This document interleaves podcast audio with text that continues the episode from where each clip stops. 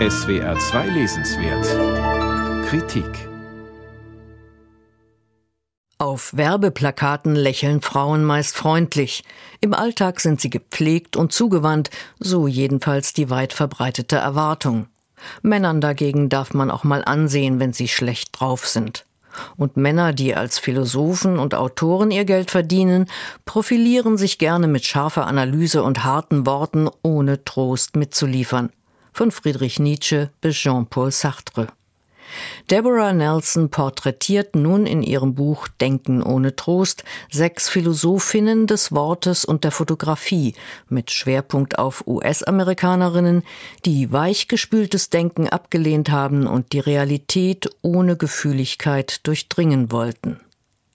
Nelson hat fünf Autorinnen und eine Fotografin zusammengestellt, alle im ersten Drittel des 20. Jahrhunderts geboren und größtenteils in und um New York zu Hause.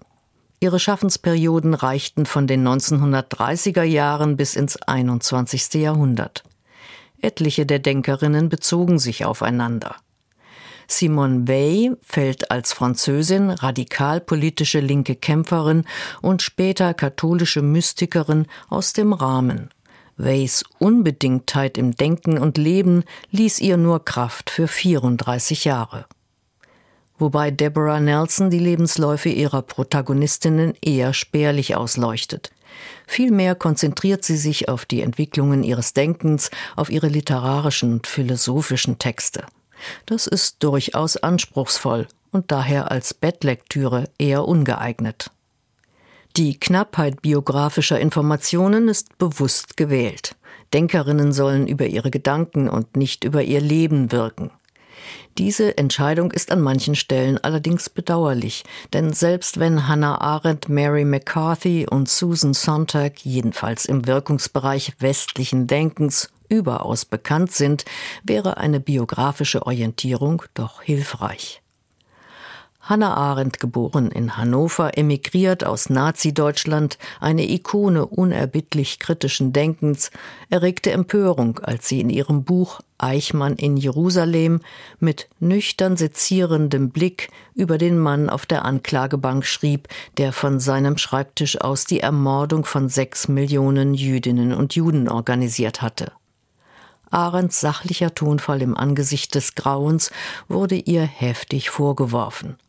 Dass Eichmann kein Monster, sondern eher ein Buchhalter des Mordens war, dieser Erkenntnisfortschritt wurde Arendt erstmal nicht gut geschrieben. Eine vergleichbare Missachtung männlicher Autoren ist kaum vorstellbar. Mary McCarthy kultivierte wie Arendt das Alleinsein, um ein intellektuelles Leben nach ihrer Fasson führen zu können. Die beiden kannten sich viele Jahre und offenbar gut. Das zeigte spätestens McCarthys feinfühlige Rede an Arends Grab. Mary McCarthy ist vor allem bekannt für ihren 1963 veröffentlichten Roman Die Clique über acht College-Absolventinnen. Das Buch liefert ein präzises Porträt gehobener Ostküstenkreise der Vorkriegszeit.